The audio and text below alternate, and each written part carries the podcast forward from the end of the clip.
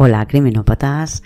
Soy Clara Tiscar y hoy os voy a contar una historia de aquellas que te dejan llena de dudas, con preguntas de las que generan dos bandos. Susan Blythe Neil Fraser, a quien todos conocen como Sue, ha pasado la noche sola en su casa.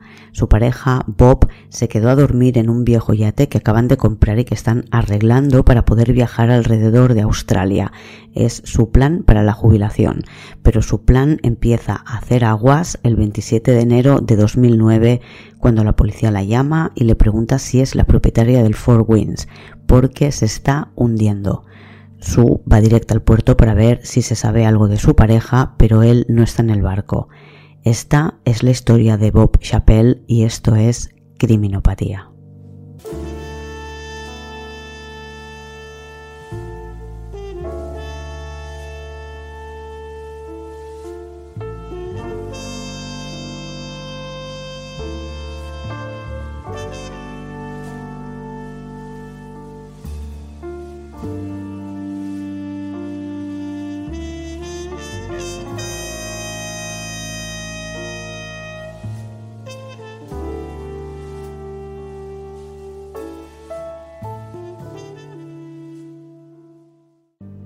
Es 26 de enero de 2009 y estamos en Hobart, la capital de Tasmania, uno de los estados australianos, que es una isla en la que viven algo menos de 200.000 personas.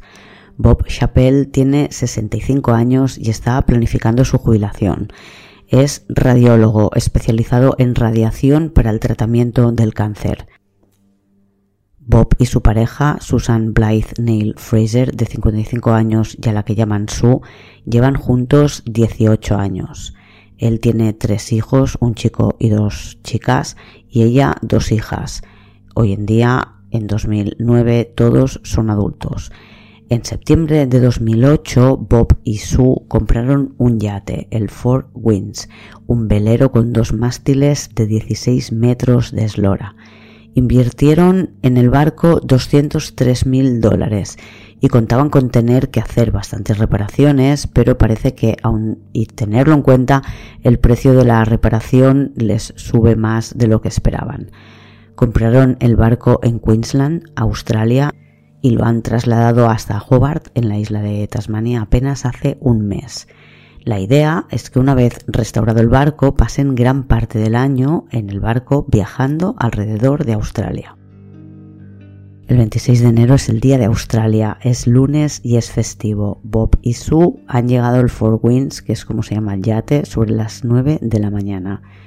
Bob está haciendo reparaciones y Sue ha estado un rato a bordo, pero se ha marchado a media mañana y ha regresado a las 2 para volver a irse a media tarde.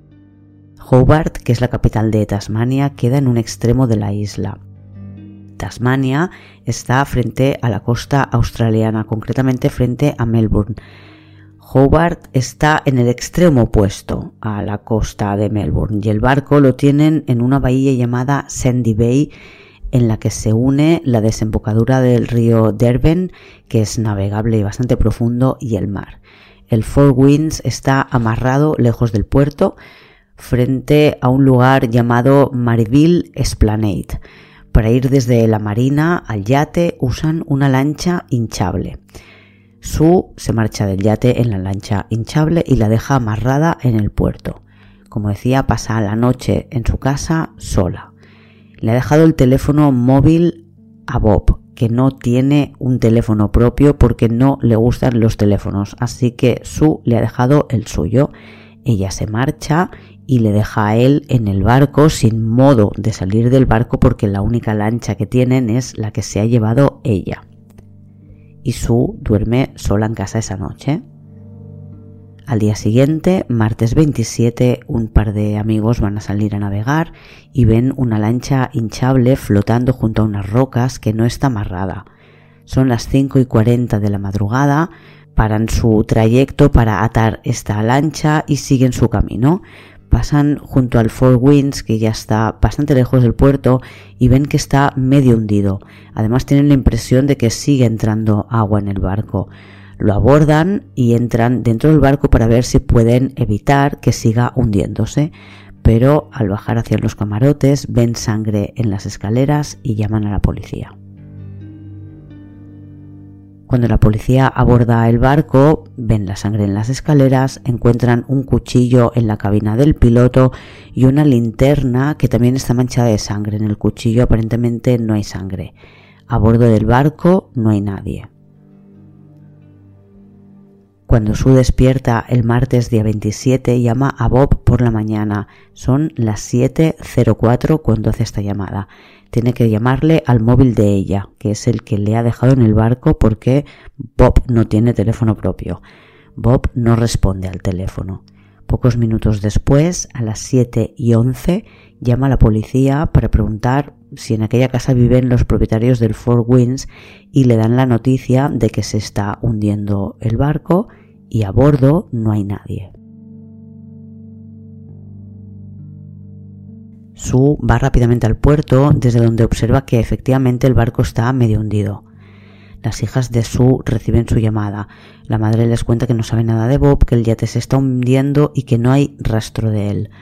Una de las hijas de Sue, que es enfermera, en cuanto puede, acude junto a su madre, que está cada vez más nerviosa. Remolcan el barco hacia el puerto y se dan cuenta de que alguien ha cortado una tubería por la que está entrando agua y también han abierto una escotilla por la que entra mucha más agua. Además, han apagado la alarma que avisa en el caso de que entre agua y la bomba de achicamiento que se encarga, pues precisamente de vaciar el agua que pueda entrar por accidente en el barco. Es claramente un sabotaje. Su indica dónde dejó la lancha hinchable, pero no está donde ella dice haberla dejado. Muy cerca de allí, a pocos metros, en el muro de una casa, encuentran una chaqueta roja. Se la enseñan a Su, que dice que no es de ella. La propietaria de la casa dice que cuando llegó a media tarde el día anterior la chaqueta no estaba en el muro. Su hace su primera declaración oficial a la policía el día siguiente, el miércoles 28 de enero. Su hija Sara explica que le dio Valium porque su madre estaba muy nerviosa, lo que podría explicar que se muestre más fría de lo que la policía esperaría de una mujer que no sabe nada de su pareja desde el día anterior. El problema es que Sue habla de Bob en pasado. Se da cuenta y pide disculpas y dice que tiene que hacerse la idea de que Bob está muerto porque no puede ser que 24 horas después no haya aparecido en, en el puerto. Era un buen nadador y el barco tampoco estaba tan lejos, estaba entre 400 y 500 metros de la costa. Sue explica a la policía que el lunes se fue del barco antes de las 5 de la tarde, que dejó amarrada la lancha a las 16.40 a una escalera del Royal Yacht Club con tres nudos como hacía habitualmente. Consideró que era más seguro dejar a Bob sin lancha porque no se apañaba bien entrando y saliendo del yate que dejarle pues con, con la lancha. Le dejó su teléfono móvil para que no estuviera incomunicado y ella se fue a una tienda del puerto en la que venden material náutico, una tienda muy grande, un almacén. Dice que estuvo allí varias horas dentro del almacén mirando maderas, colchones y varias cosas que necesitaban para el barco. No compró nada. Se fue para casa cuando ya oscurecía. Y explica que una vez en casa hace varias llamadas de teléfono. La primera a su hija Emma, la llamada empieza a las 9 y 17 y dura 15 minutos. Su no puede precisar los minutos, pues la llamé sobre las 9 y cuarto, debe decir, y hablamos más o menos un cuarto de hora, pero la policía averigua todos estos datos. Al colgar la llamada de Emma, llama a su madre. Es una llamada que empieza a las 21.31 minutos y hablan durante 5 minutos. A las 10.05 Sue recibe una llamada de Richard King, que es un amigo de la familia, y hablan durante 29 minutos. Este hombre le dice a Sue que ha recibido una llamada de una de las hijas de Bob. Es una chica que parece que tiene cierta inestabilidad mental y que estaba muy alterada diciendo que presentía que a su padre le iba a pasar algo, que iba a morir en el yate esa noche.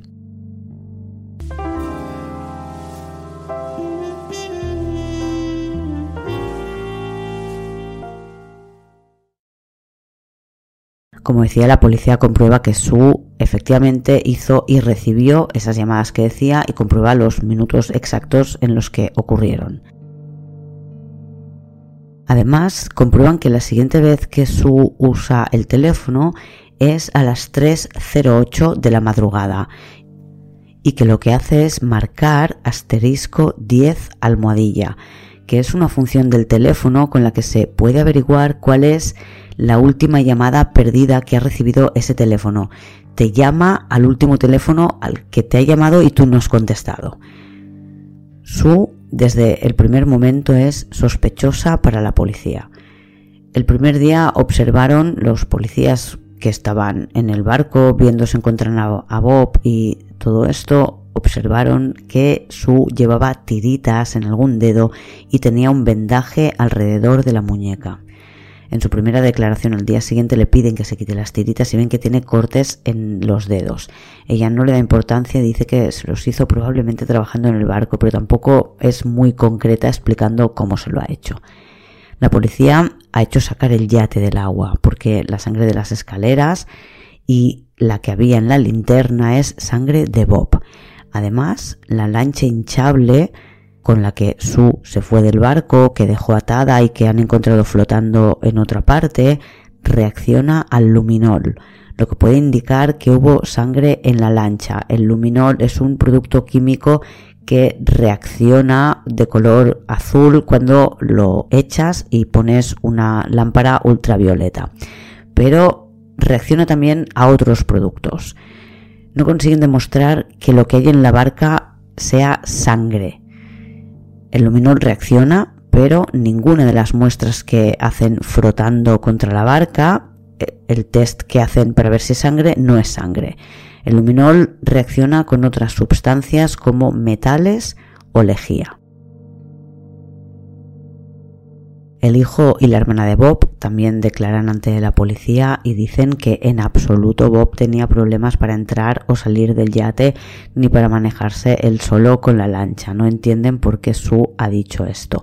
Se acaban de comprar el yate. No tendría mucho sentido que se acabaran de comprar un yate si él está impedido de cierta manera y quedarse solo allí. El barco lo habían comprado en Queensland y para traerlo hasta Hobart, Bob contrató dos marineros que iban a hacer el trayecto con él. Uno de ellos explica que Bob tenía un problema, que estuvo sangrando mucho por la nariz y que el segundo día de viaje decidió quedarse en tierra para ir a Sydney al hospital y ser tratado. Y desde allí fue hasta casa en avión. El barco llegó pues con los marineros días más tarde. Este mismo marinero dice que lo del sabotaje lo tuvo que hacer alguien que conocía la embarcación porque la escotilla que abren para que entre el agua no está precisamente a la vista, quedaba debajo de una trampilla que además estaba tapada con alfombras y había que saber específicamente dónde estaba. Hay un testigo, John Hughes, que dice que estaba aparcado con su coche en la zona del puerto, que no vio más gente por allí y que a las once y media de la noche vio una lancha salir del puerto y dirigirse hacia donde estaba el Four Winds amarrado. No era el único barco amarrado allí. No vio claramente dónde iba la barca, pero sí le pareció que quien la llevaba era la figura de una mujer y que iba sola. Lo que está claro es que a las 5 y 40 de la mañana la lancha estaba suelta en un lado distinto al que su dice haberla dejado y que ella explica que le hizo tres nudos, lo que dificulta que se hubiera soltado y hubiera llegado a otro lado por sí misma. Alguien tuvo que soltar el amarre que Su le había hecho. En cuanto a la chaqueta roja que encontraron cerca de donde Su dijo que había dejado la lancha, se hacen test de ADN en el cuello y en los puños y el resultado es que es ADN de Su. Ella dice que quizás sí, que a lo mejor la chaqueta es suya, pero que no la reconoce, que suele ir con un azul y que esa es roja y que ella pensaba que eh, el día anterior había ido con la chaqueta azul.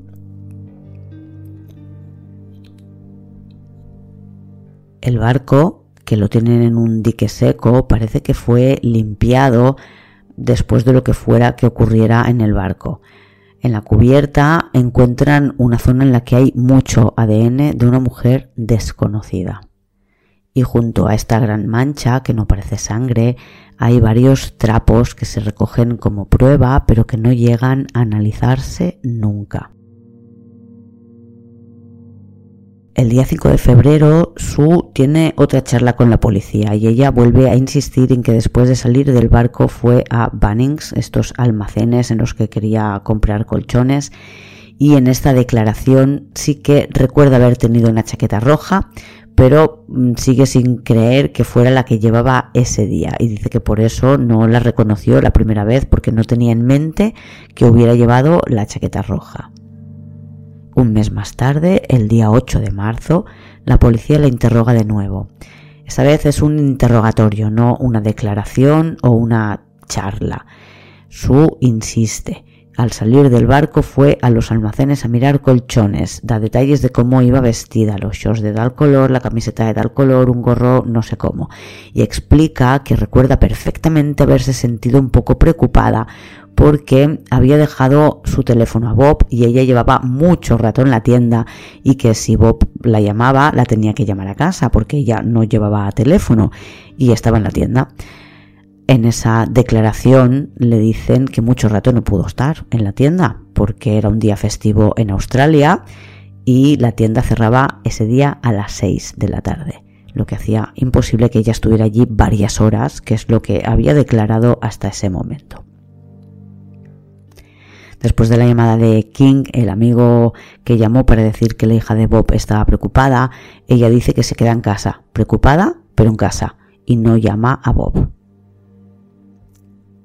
Pero la policía ha descubierto que no es así. Tienen imágenes de un coche como el de Sue a las 12.07 de la madrugada y le enseña estas fotos a Emma y a Sara, las hijas de Sue, con lo cual es una información que acaba llegando a Sue.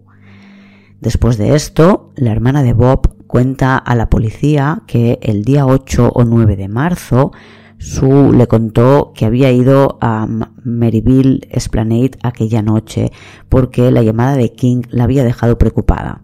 La llamada, la llamada, de King es la que tiene que ver con la premonición de la hija de Bob diciendo que su padre iba a morir en el yate aquella noche.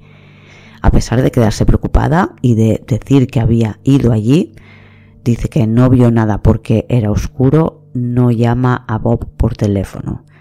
Podría ser normal que in situ desde el puerto no le llamara porque recordemos que ella no tenía teléfono móvil, su teléfono lo tenía Bob, pero ni le llama antes de salir de casa ni al volver. Lo que sí sería lógico, le llama, él no contesta, entonces ella se desplaza, ve que el barco está oscuro, regresa a casa y le vuelve a intentar llamar. Su no hace nada de esto. No se lo cuenta la policía, pero sí lo cuenta de forma pública en una entrevista que hace el 13 de marzo. Se lo cuenta a la periodista y dice que después de la llamada en la que le explicaban que Claire había tenido una premonición, se quedó preocupada y fue hasta el puerto para ver si veía algo, pero el barco estaba a oscuras y no vio nada. Y unos días más tarde, el 23 de marzo, Sue habla de nuevo con la hermana de Bob y le dice otra vez que esa noche fue a la esplanada y que dejó allí el coche para volver andando a casa y hacer ejercicio. Después al llegar a casa vio que se había dejado las llaves en el coche y se había llevado las del vehículo y tuvo que volver andando a buscarlas, pero que ya le dio pereza volver andando y lo hizo en coche. Se fijó que esa noche, que era un día festivo en Australia, había vagabundos en la zona de los alrededores y estaban con varias fogatas eh, mientras ella iba andando haciendo el recorrido. Los vagabundos tendrán importancia un poco más tarde en esta historia. Y en abril se lo tomaron con calma los investigadores, un equipo de submarinistas equipados con un sonar buscan a Bob en el fondo del río pero la zona que analizan no es demasiado grande, la verdad, y abandonan la búsqueda muy rápido. Han llegado muy tarde y dedican muy pocos días a buscar los posibles restos de Bob. La policía está convencida de que su es culpable, su principal sospechosa, pero no tienen nada en su contra. Quizás tienen pruebas circunstanciales y tienen la sensación o la seguridad de que miente o que ha olvidado cosas trascendentes, pero no tienen nada que apunte directamente hacia ella. Vuelven a interrogarla el 5 de mayo. Y en esta ocasión su cambia de versión y dice que probablemente no fue el día de Australia, aquel que la tienda cerraba a las 6 de la tarde, cuando estuvo en Bunnings mirando cosas para el yate, sino que tuvo que ser unos días antes. La policía ya lo sabe, hace tiempo que la policía lo sabe porque en las cámaras de seguridad de la tienda no hay imágenes de su de ese día. Es un auténtico placer para mí que este episodio esté patrocinado por Storytel, la plataforma líder de entretenimiento de audio en Europa. En Storytel encontrarás miles de audiolibros, podcasts, libros electrónicos y ficciones sonoras. Storytel funciona con una suscripción mensual, por lo que no hay límite de consumo y no hay que pagar por los libros de forma individual, no tienes que comprarlos uno a uno. Los libros se pueden leer, pero sobre todo escuchar. Los audiolibros son leídos por narradores profesionales y actores de doblaje. Algunos de mis favoritos son Marcel Muntalá o Nicky García. También hay ficciones sonoras, que son series de ficción hechas para ser escuchadas, como las antiguas radionovelas, pero del siglo XXI. Esta semana, por ejemplo, he estado escuchando La Suelta, una audioficción de Juan Gómez Jurado. En Storytel puedes encontrar audiolibros de las principales editoriales como Planeta, Roca Editorial o Anagrama. Hay tanto novelas como libros de no ficción. Tienen un catálogo inmenso, más de 400.000 títulos entre audiolibros, ebooks, podcasts y series originales que solo puedes encontrar en Storytel. A mí, por ejemplo, que siempre suelo leer novela negra y escucho podcasts de crímenes o veo documentales para poder escribir mis programas, Tener Storytel me va bien para escuchar cosas de otros géneros, como comedias románticas, me ayudan a desconectar de tanto crimen. Y me encanta que aparte del castellano tengan títulos en catalán y en inglés. Además, Storytel tiene un precio muy asequible, son 8,99 al mes y no tienes ningún tipo de límite ni en títulos ni en tiempo. Funciona a través de una aplicación móvil que está disponible tanto para Android como para iOS. Y tiene una función offline para escuchar sin necesidad de estar conectado a Internet.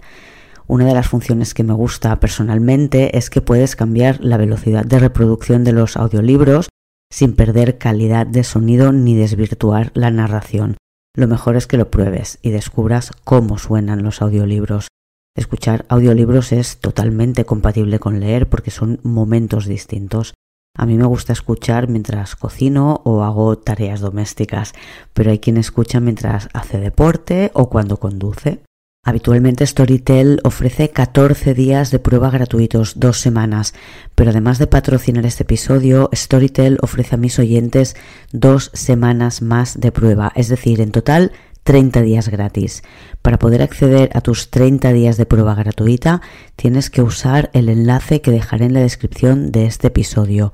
También lo encontrarás en el blog de Criminopatía y lo estaré compartiendo en las redes sociales de Criminopatía este mes. Por supuesto, si te apuntas a Storytel no tienes ningún tipo de permanencia y puedes darte de baja cuando quieras. Storytel es la plataforma líder de entretenimiento de audio en Europa descúbrela y usa el enlace que encontrarás en la descripción de este episodio para acceder a tus 30 días de prueba sin coste. Gracias Storytel por patrocinar este episodio. Los marineros a los que Bob había contratado para llevar el barco desde Queensland en Australia hasta Hobart en Tasmania Cuentan que Bob les explicó que tenían problemas de pareja, que quizás estaban al final de su relación y que necesitaban darse un tiempo. Imagino que ese viaje en barco que hacía Bob sin su pareja era ese tiempo necesario. El hijo de Bob, Tim, también cuenta que cuando llegó el yate a Hobart fueron a verlo y que la visita fue bastante incómoda porque la tensión entre Sue y Bob era más que evidente. Además, hay una testigo que dice haber visto a Bob el día de Australia por la mañana andando por la marina con una mujer gritándole unos pasos por detrás. El tema económico parece que es algo que preocupaba a Bob, ya que les contó a sus tripulantes que esperaba poder arreglar el barco por unos 20.000, pero que ya se los había gastado arreglando solo el motor y que quedaba mucho por hacer. Se había dejado todos sus ahorros y había pedido prestados a su madre 100.000 dólares. Las hijas de Sue explican, sin embargo, que su madre no tenía problemas económicos. Ella vivía con Bob y tenía otra propiedad por la que cobraba un alquiler cada mes y que la abuela, la madre de Sue, tenía propiedades que serían de Sue algún día, con lo cual económicamente estaba arreglada, dijéramos. Los investigadores están convencidos, no obstante, que el tema económico, unido a los problemas que tenían de pareja, fueron el detonante para que Sue quisiera matar a Bob. Creen que ella volvió al barco esa noche, le pilló desprevenido, le golpeó por la espalda y lo mató. Y que una vez muerto Bob, o quizás solo inconsciente, le subió a la cubierta con ayuda de unas cuerdas. Dicen que hay marcas en los escalones de esas cuerdas con las que supuestamente se ayudó para poder tirar de él. Lo metió en la lancha se lo llevó lejos para tirarle al agua y creen que lo mató con una llave tipo llave inglesa de estas muy grande que no consiguieron encontrar en el barco y que sabían que estaba allí y lo hundió con el extintor que tendría que estar en el barco y que pesaba unos 14 kilos. El extintor tampoco estaba en el yate cuando la policía lo buscó. Y aparentemente, según la policía, Después Su regresó al barco para limpiarlo todo, limpió también la barca y volvió a casa donde hizo el truco este del teléfono para ver si alguien había llamado durante su ausencia. No hay ninguna prueba física que realmente incrimine a Su, pero creen que todos los indicios que tienen serían suficientes para llevarla a juicio sin problema así que la detienen en agosto de 2009. Ocho meses después de que Bob desapareciera, la acusan de matar a su pareja y deshacerse del cadáver. Y Bob nunca aparece y el ADN de mujer desconocida que encontraron en la cubierta sigue siendo de mujer desconocida piensan que quizás podría ser de alguien que hubiera estado en el barco antes de que Bob y Sue lo compraran. El yate había llegado al puerto de Hobart el 23 de diciembre de 2008. Lo habían comprado a finales de septiembre de ese año. Bob y Sue apenas tuvieron un mes para disfrutar del barco y hacer arreglos para poder preparar ese viaje con el que soñaban. No hay novedades en este caso hasta marzo de 2010. Hace más de un año que Bob desapareció y siete meses desde que Sue está en la cárcel en espera de juicio. Lo que ocurre es que el 15 de marzo de 2010, cuando ya no contaban con ello, el ADN de la mujer desconocida que fue introducido en la base de datos genera una coincidencia. Es de un perfil que acaban de introducir en la base de datos y pertenece a una chica de 16 años que por tanto tenía 15 cuando Bob desapareció. Megan Bass es una drogadicta que vive en la calle desde los 13 años. Es una chica que no tiene familia porque su padre murió y su madre no quiso hacerse cargo de ella, por lo que ella acabó en la calle. A veces duerme en refugios para mujeres, pero la mayor parte del tiempo duerme en la calle. Los años en la calle han sido muy, muy duros para Megan. Se enganchó a las drogas y acostumbra a juntarse con delincuentes. Megan, a quien han tomado muestras de ADN por algo que no tiene nada que ver con la muerte de Bob, no quiere declarar y claro, no pueden obligarla. Se niega a hablar del tema, pero la policía sabe que en el momento de la desaparición de Bob, Megan vivía en Hobart. Estaba en un refugio de mujeres no es que su ADN llegara al barco cuando el barco estaba en Queensland. Sin embargo, la acusación contra Sue sigue adelante y el juicio empieza en agosto de 2010. La teoría de la fiscalía es compartida con la que tenía la policía. Creen que Sue vuelve a la barca después de marcharse media tarde. Creen que ataca a Bob por la espalda entre las 5 de la tarde y la medianoche. Que le sube a la lancha, se lo lleva lejos del barco cuando está muerto o inconsciente y le hunde. La falta de cuerpo hace que no puedan determinar cuál es la causa exacta de la muerte, ni si le tiró al agua vivo o muerto, pero están convencidos de que Bob está muerto porque no ha hecho absolutamente ningún movimiento bancario en todos estos meses, nadie lo ha visto, no se ha puesto en contacto con nadie, no había preparado dinero con antelación para poder escaparse. En el caso de haber huido, habría necesitado un plan económico para sobrevivir y se quedó en el yate sin lancha con la que salir del barco. Alguien tendría que haberle ido a recoger o tendría que haber salido nadando. Y dan credibilidad a ese testigo que dijo haber visto a una mujer ir hacia el yate en una lancha sobre las once y media de la noche aunque quizás es un poco contradictoria con la imagen del coche que tiene la policía que toma la cámara de seguridad y que es pocos minutos después de la medianoche a las 12.07. Megan, la chica cuyo ADN estaba en la cubierta del barco, no quiere declarar delante del jurado. Recordemos que tiene 16 años y lleva viviendo en la calle desde los 13. Tiene muchos problemas y muchos miedos. Le permiten declarar desde otra habitación mediante una cámara, pero no cuenta nada. Dice que nunca ha estado en ese barco. Y a pesar de que encuentran una gran cantidad de ADN y que algunos expertos dicen que solo puede ser por transferencia directa, en el juicio consideran que quizás su ADN llegó a la cubierta del barco en la suela de algún zapato, así que no le dan demasiada importancia al hecho de que el ADN de Megan estuviera en la escena del crimen.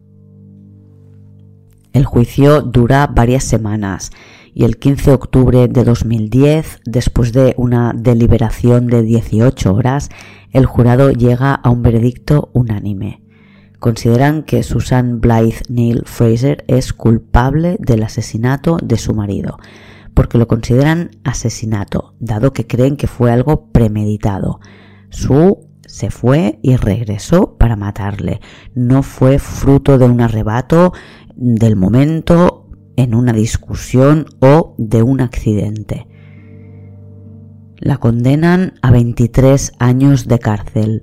Su tiene 57 años cuando es condenada, por tanto, espera pasar, si no el resto de su vida en la cárcel, si la mayor parte de lo que le quede de vida, ya que terminaría la condena con casi 80 años. Sus hijas están convencidas de que Sue no mató a Bob, no les encaja ni con su forma de ser, ni con los motivos que ha proporcionado la policía, ni creen que haya realmente ninguna prueba que, que demuestre que ella le mató. Desde el momento de su condena, o quizás incluso antes, empezarán una lucha para conseguir que se reconsidere su sentencia. Apelan, pero las apelaciones son denegadas.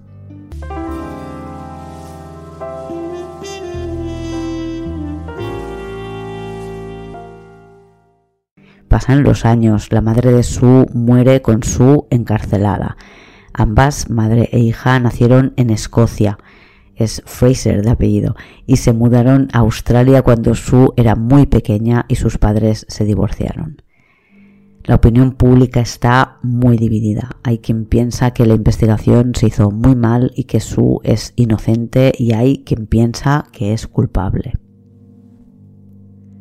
Entre sus defensores hay un policía que seis años después de la condena de Sue revisa todo el material, más de 3.000 páginas, y se da cuenta de las lagunas de la investigación. Por ejemplo, la escena del crimen no se aisló debidamente, a Bob no le buscaron hasta pasados casi cuatro meses y no todas las pruebas obtenidas en el barco han sido analizadas. Por ejemplo, nunca analizaron los trapos y las toallas que estaban en cubierta que olían a vómito y con los que creen que se limpió la cubierta después del crimen.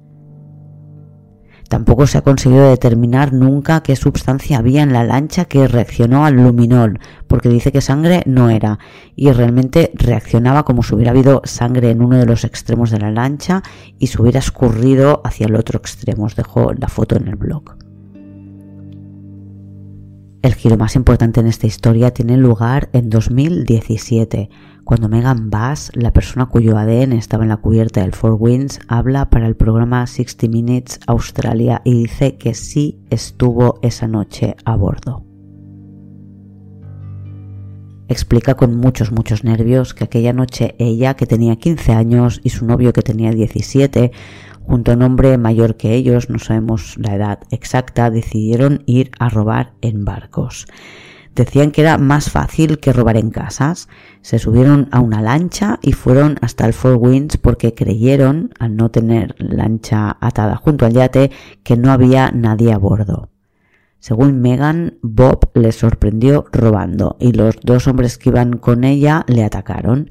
Dice que el ataque violento contra Bob duró unos 20 minutos y que ella, de la impresión de la sangre que vio, vomitó encubierta. No recuerda qué pasó después. Dice que llegó a la costa pero que no sabe cómo ni cuándo, que tiene una laguna de memoria, un blackout, que estaba borracha y colocada y que no sabe qué ocurrió con Bob una vez muerto. En el programa 60 Minutes explica que se arrepiente mucho de no haber sido capaz de decir la verdad hasta ese momento, que han pasado 8 o 9 años, y que quiere que Sue pueda volver a casa con su familia, pero que le da mucho miedo decir el nombre de las dos personas con las que estaba y que probablemente no lo hará. Después de esa entrevista firma una declaración con la policía donde sí parece que proporciona el nombre de estas otras dos personas. Y una vez los defensores de Sue se enteran de que Megan ha dado esta explicación, tratan de conseguir una nueva apelación. Las habían agotado todas, pero una nueva ley en Australia permite que se apele otra vez si hay nuevas pruebas, pruebas que no se conocían cuando se juzgó o se realizaron las primeras apelaciones. En 2019, aprovechando esta nueva ley de las apelaciones si hay pruebas frescas, la defensa de Su lo prueba de nuevo quieren que se reconsidere la sentencia dado que hay una testigo que dice que fueron dos hombres y que ha declarado que ella vio el crimen y que Sue nunca estuvo en el barco aquella noche. En las vistas de la apelación llaman a Megan a declarar y actúa parece ser tal como la podemos ver en el programa 60 Minutes en el que no para de llorar, se muestra muy nerviosa y pide varias veces terminar con el interrogatorio y marcharse a casa. En el programa de televisión contó que había dejado las drogas, que estaba en proceso de recuperarse, pero a la vista está que es una chica que ha sufrido mucho y que probablemente nunca podrá recuperarse del todo. La apelación es denegada. Consideran que Megan, la testigo, no es fiable se fían más de aquellos que dicen que los defensores de Sue pagaron a Megan para que declarara que vio como su novio de aquella época y un amigo mataban a Bob. Dicen incluso que le pagaron 10.000 dólares para declarar lo que interesaba a Sue y que Sue le había escrito desde la cárcel para convencerla de que la ayudara. Pero lo cierto es que el ADN de Megan estaba en la cubierta del barco, en una gran cantidad, algo que podría encajar con un vómito. Y parece que hay trapos cubiertos de vómito que nunca fueron analizados y en esta apelación se pide que se analicen y se rechaza. Por otra parte, está claro que Su mintió o se equivocó en todas las declaraciones que hace a la policía. Nunca llama a Bob aquella noche, aunque manifestó que estaba preocupada por él a las 3 de la madrugada trató de averiguar si alguien había llamado a su teléfono fijo, lo que podría darnos a pensar pues que no había estado en casa hasta esa hora. Y hay muchas más preguntas que quedan sin respuesta, como ¿qué lancha usaron Megan y sus amigos para llegar hasta el barco? Si es la que Sue deja amarrada en una escalera del puerto, como sabían que era esa la del Four Winds, no creo que fuera la única lancha al alcance de los chicos. En Australia enero es verano y la zona estaba llena de barcos. Seguro que hay más lanchas. No es mucha casualidad que hayan cogido la que pertenece al barco en el que después acaban subiendo. Si fueron unos desconocidos, ¿por qué se deshacen del cadáver de Bob y tratan de hundir el barco? Si eran unos drogadictos, que se supone que no son gente familiarizada con los barcos, ¿cómo sabían dónde había que sabotear para hundir el barco? Si iban tres en una lancha, ¿cómo se deshacen del cuerpo de Bob y dónde? Y si Mega no tuvo nada que ver con la muerte, ¿qué hacía su ADN en la cubierta del barco?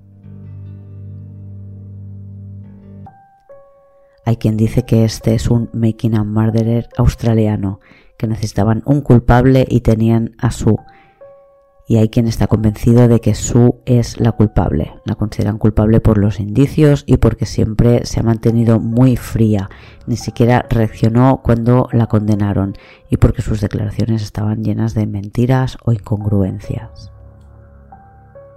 Y este año 2022 va a hacer 12 años que Sue está en la cárcel y podría pedir ya la libertad condicional, pero es de prever que no se la den porque no se ha arrepentido del crimen, que es algo necesario para conseguir la condicional, lo que decía la semana pasada. Y ella dice que no puede arrepentirse de algo que no ha hecho. Esta ha sido la historia de Bob Chappelle. El episodio que he dicho de la semana pasada era un episodio extra del Club de Fans sobre la muerte de Millie Dowler, un episodio un caso que había mencionado cuando hablé de Tony Alexander King, que es el asesino de Rocío Barinkoff y Sonia Caravantes. Si quieres escucharlo, puedes apuntarte al club de fans en criminopatía.com barra. Nada más por hoy, hasta la semana que viene, criminópatas.